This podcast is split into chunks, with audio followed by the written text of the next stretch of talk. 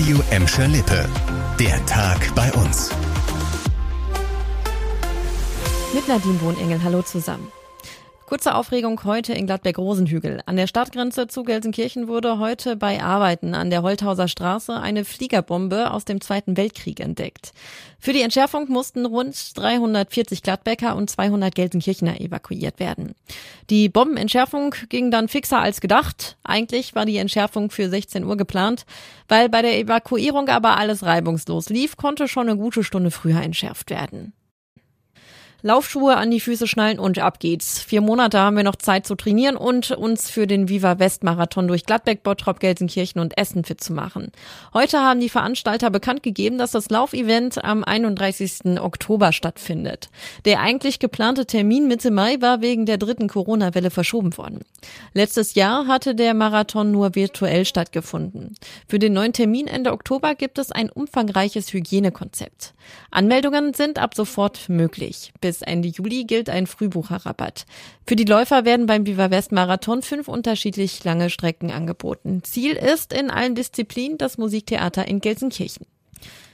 Der Aufwärtstrend auf dem Arbeitsmarkt in Gladbeck, Bottrop und Gelsenkirchen setzt sich fort. Für Juni melden die Arbeitsagenturen überall etwas weniger Arbeitslose als noch im Mai. Insgesamt waren gut 28.800 Menschen bei uns auf der Suche nach einem Job. Die Gelsenkirchener Arbeitsagentur spricht von positiven Tendenzen. Mittlerweile würden wieder mehr freie Stellen gemeldet. Allerdings seien viele Arbeitgeber wegen der Corona-Krise noch zurückhaltend. Wichtig sei es auch, die Kurzarbeit nach und nach zurückzufahren. Gelsenkirchen hat mit 14,8 Prozent weiter die höchste Arbeitslosenquote bei uns. Dahinter folgen Gladbeck mit 11,6 Prozent und Bottrop mit 8,0 Prozent.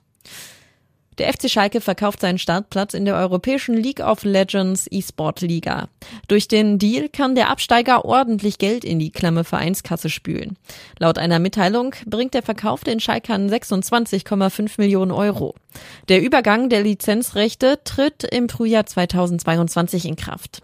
Damit verabschiedet sich Schalke nach über vier Jahren aus dem europäischen League of Legends Spitzenwettbewerb.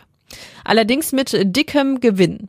2019 kostete der Startplatz in der E-Sport-Liga noch 8 Millionen Euro.